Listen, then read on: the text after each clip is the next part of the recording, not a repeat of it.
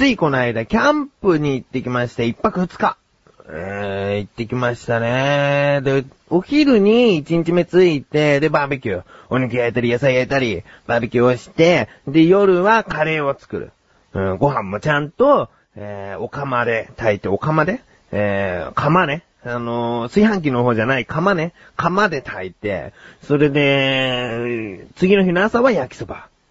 もうこのキャンプ三大料理みたいなものをね、もう作って、で、キャンプしてきたんですけども、場所は川もあって、山の景色も良くて、とってもいいところなんだけど、何が思い出に残ったかっつったら、料理を作る食べるがもうメインなんだよね。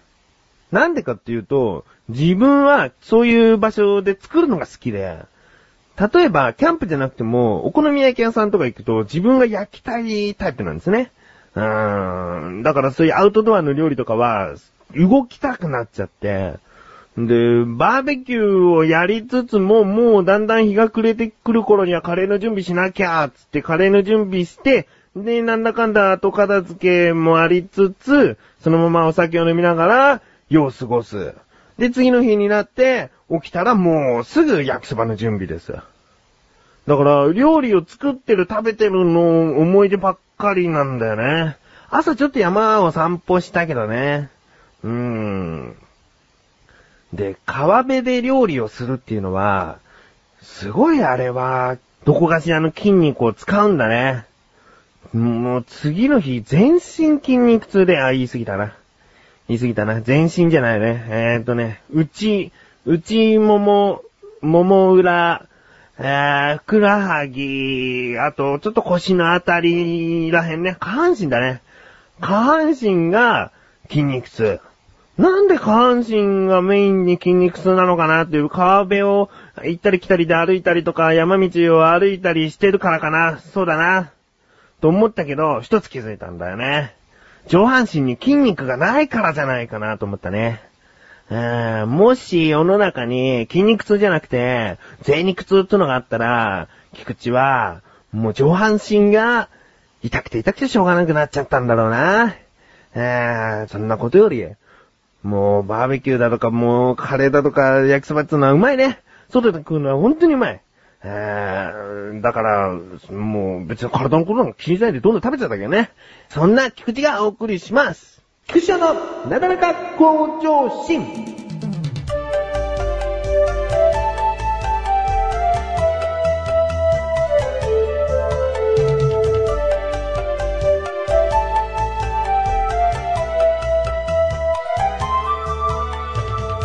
まあ、キャンプ行ってきたんですけども、景色をもっとずーっとぼーっと見ていたかったね。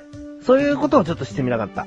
うん。で、父親にキャンプ行ってきたんだっていう話をしたら、じゃあ、近いうち行くかなんつって、また同じ場所に行くことになるかもしれない。ですけどもね。えー、それはそれで家族で行くのと友達と行くのとでまた違うから、えー、いいかなと思ってるんですけど、とりあえずこの筋肉痛が収まってからね、行きたいなと思います。でね、話したい話、えー、鼻毛の話。鼻毛の話ね。えー、知ってますかね、鼻毛。鼻から出てくる毛。出てこないね。鼻から、基本的には出てこない。えっ、ー、と、穴の周りに生えてる毛ね。鼻の穴の周りに生えてる毛ね。えー、その毛の話。何かっていうと、ふと気づくと、もうこの年になってくると、ちょろっと出てる時あるね。うん、指で押し込めば出てこないのかもしれないけど、ほっといたらまたちょっと出てくるんだから、そういうのは切っちゃった方がいい。うん。でも切っちゃっても、どっちにしろ、えー、もう少しでまたそこに追いつきそうな鼻毛が、えー、その一本の毛を切ってもまたすぐ出てくるわけでしょ？だからせっかく一本切るんだったらもう大量に削ぎ落としたいわけ。ね？で、髭を剃るとき、菊池は、えー、っと、カミソリを使って剃ってます。うん。T 字のカミソリじゃなくて、もう歯が一本シュッとなったね。そういうカミソリで髭を剃ってて、だから、ついでに鼻毛も剃っちまおうと。うん、どうやって剃ろうかなんてそんな深く考え込まない。もうそのカミソリを鼻の穴にちょっと軽く入れて、ぐるんと回すの。そうすると、あの、プリプリプリプリっつってね、鼻毛がね、うまく切れるんだな。これでもね、真似しちゃダメだと思う。うーん、ぜひおすすめですなんつって鼻切っちゃったやつっても責任取れないから、えー、あくまでも、あの、真似しないでくださいと言っておきます。えー、鼻の中にこう、ちょっと入れて、くるくるって回すと、プリプリプリって切れて、なんだろうな1回で20本ぐらい切れんのかな回すだけで。で、あーこれでしばらく出ないかなと思って鏡を覗くでしょ？だけど、あれまだこの辺あると思うとね、あの、全然飛び出てこなさそうでも、その気が気になって、徹底的に反っちゃうっていうね。うーん、鼻毛剃りをしちゃうね。あ、そうか。なんで、T 字のカミソリを使わないか。えっ、と、髭を剃るとき、T 字のカミソリを使わないかというと、あのー、なんか、T 字のって安心しすぎて切っちゃうんだよね。その、横にスッシュってやって、切れてないみたいなやつを使えばいいんだけど、それでもなんかしっくりこなくて、あ、そうだ、めんどくさいんだ。その、毛を洗い流すのが。詰まった毛を洗い流すのがめんどくさくて、だからその歯が一枚だけあってシュッとなってるカミソリだったら、さーっと水にね、流せば一瞬で洗い終わるでしょ？うん、だからそっちを使ってるっていうのはあるんだけど、うん、だから、その、鼻毛も、鼻毛カッターをなぜ使わないかっていうところだよね。鼻毛カッターってあれいいのかね？あれってなんか、その、バネみたいのが先っちょについててさ、それがスパイラル回ってさ、その、プチプチプチって抜く感じなんでしょ？全然今の鼻毛カッターを知らないけど、どうなんだろうな。歯がついてんのかな？鼻毛カッターちゃんと。それがあったら使ってみたいけど、今は結構カミソリ突っ込んでプリプリプリってやれば切れちゃうから、まあいいかなと思ってるんですけどもね。えー、鼻毛の話。それでね、まだ続きがあって、その鼻毛を剃ると、結構本当に鼻毛がツルツルで、鼻毛がツルツルでね、鼻の穴がツルツルになって、あれね、呼吸が良くなるね。鼻から息が通りやすくなるね。あれだけ剃ると。あと、鼻水が出てきた感覚が、その、唇の上の部分に来るまでわからない時があるね。あまりにもスムーズに鼻水が通るもんだから、いつの間にか鼻が垂れてるっていうところはあったね。うーん、それがデメリット。うん、だけど、呼吸が良くなるのがメリット。うーん、あ、でもそうだ。ぜひやってみてください。言えないな。鼻切っちゃったらな。あれですな。うーん、まあ、ね。鼻毛の話、なんで鼻毛の話をしたかというと、ついさっき、うーんと、鼻をちょこっとだよ。ほんとちょこっとほじっただけなのに鼻血が出てきたから、ちょっと鼻毛の話したいなと思っちゃってね。えー、あるんだな、鼻毛の話がしたい時っていうのがね。これは、ラジオでは初めてだけど、その自分の身の回りで鼻毛の話するのは3回目ですね。えー、もういいね。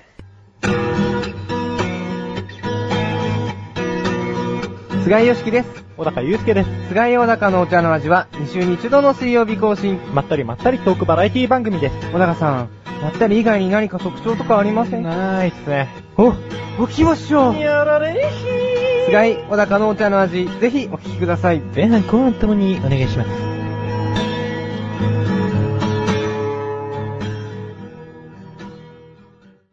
ということで、コーナーに参りまーす。自力80%。このコーナーでは日常にある様々な疑問や質問に対して自分で調べ自分で解決していくコーナーでもあり、リスナーの方からのご相談やお悩み解決していくというコーナーです。はい。今回は自分からの疑問。今の季節どうなのかな？もう遅いかもしれないし、早いかもしれないし、ちょうどいい時期かもしれない。ちょっとよくわからないんだけれども、最近よく耳にする、えー、もみじ狩り。ねえ、もみじ狩りっていうのがありますね。したことないな、もみじ狩り。もみじ狩り行こうぜっていうノリもないね、友達同士でね。もうちょっと年取っていくとあるのかな？ちょっと、京都へもみじ狩りに行こうかなんつってあるのかな？でね、まあ、あーそうだね、今回の疑問ね。今回の疑問いきます。もみじ狩りって、何をするの？ですね。今さっき散々もみじ狩り行こうぜなんていうことがないねって言ったけど、もみじ狩り行こうぜって言った時に何をするのって思っちゃうのね。例えば、いちご狩りだったらいちご狩るし、あの、ぶどう狩りだったらぶどう狩るよね。うん、もみじ狩りって言ったらじゃあもみじを拾って持って帰っていくのかっていうことでしょ？うん、例えば枝ごとこう、もみじを持ち帰るのかとかね。うんそういうことなのかなと。だって狩りってつくんだから。ねえ、もみじを狩るのかなと思って調べてまいりました。ここからが答え。もみじ狩りとは、ぶどう狩りやキノコ狩りとは違い、鑑賞するもの、えー、紅葉見物に出かけることですから、枝などを折って採取してはいけません。ね。買っちゃいけないってことだね。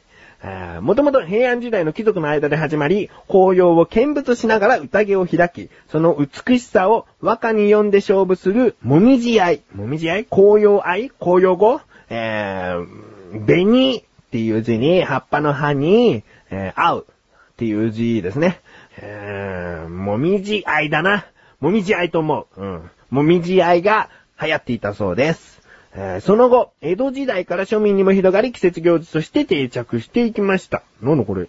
もみじ狩りの説明じゃねえな。えーと、春の花見に対して秋のもみじ狩りというのは、あ、そうなの。あ、そうだね。春の花見に対して秋のもみじ狩りというのは日本人の心を動かす自然の共演。狩るという言葉には花や草木を探し求めるという意味があります。うーん。そういう意味がありますって言ってもね、そう、ちょっとこれはね、こういうのってさ、ずるいなと思うよね。狩るという言葉には花や草木を探し求めるという意味があります。うーん、こいつつけな気がするんだよな。だったら見るでいいと思うんだよな。そもそも日本人の心が自然の共演の共演の意味もわかんないしな。えー、縁は宴。今日は郷土料理の今日っていうのが冠になってて、下が食べる、食という字の、えー一文字ですね。共演って読むんですね、これでね。えーそうなんだ。もみじ狩りっていうのは、えーっと、紅葉を見るってことなんだね。ただ見るってことなんだね。うっすら分かってたよ。見るってことなのかなっていうのはうっすら分かってたし、でも狩るっていうのにもっと深い意味があって、もみじ狩りっていうのはこういうことするんだよっていう、なんか、面白い答えが出てくるのかなと思ったら、大してそれもなかったということもありますよ、それは。それはありますね。うーん今はあんまり、この年っつうのはあんまりもみじ狩りには興味ない年頃なのかな。うーん、うん。といった感じで、日常にある様々な疑問や質問の方をお待ちしております。投稿フォームよりなだらかご助身を選択して、どしどしとご投稿ください。以上、自力80%でした。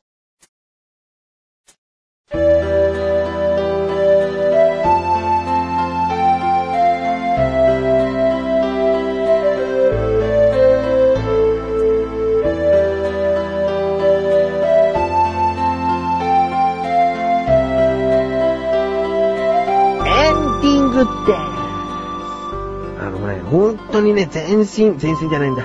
えっ、と、下半身筋肉痛でね、ちょっとなんか体調も悪いんだよね。うん、筋肉痛による疲労じゃないな、疲労による筋肉痛でもあるし、睡眠不足ではないんだけど、なんか全体的に体がだるい、頭もちょっと痛いっていう状況なんですけれども、あーキャンプはいいね。キャンプはいい。うん。もみじ狩りはちょっとまだ、その、楽しみがよくわからない。綺麗と思う。確かに見たら綺麗と思うけども、うん、もみじ狩り行こうよっていう感じではないね。えー、そうでしょ？同い年。同い年そう思うでしょ？うーん、まあそういった感じですね。えー、キャンプはいいよ。うんお知らせです。このなだらか向上心が配信されたとともに更新したお茶の味、菅井小高のお茶の味、前回で菅井は一時、えー離脱するということで、お茶の味は小高一人でやるのか？いやいやいやいやいや、今、まだ聞いてない方がいたらあれなんで言わないですけども、一人じゃありません。菊池は、小高にドッキリを仕掛けました。その、ドッキリのリアクションがまたさ、下手なんだよね。小高もその仕掛けた側の、その始末も、下手とか言ったらなんか怒るかな。でもさ、もっと声でお届けするラジオ番組なんだから、もっとこう、喋っていかないとって思ってんだけど、まあそのあたりを、えーお聞きの皆さんは想像しながら楽しんでいただけたらと思いますね。えー聞いてみてください。ちょっと小高にドッキリを仕掛けました。菊池しか知らなかったドッキリで、えーうまいこと引っかかってくれたみたいです。聞いてみてください。ということで、なだらか向上心は毎週水曜日更新です。それではまた次回、お相手は菊池翔でした。メガネたまでもあるよ。お疲れ様です。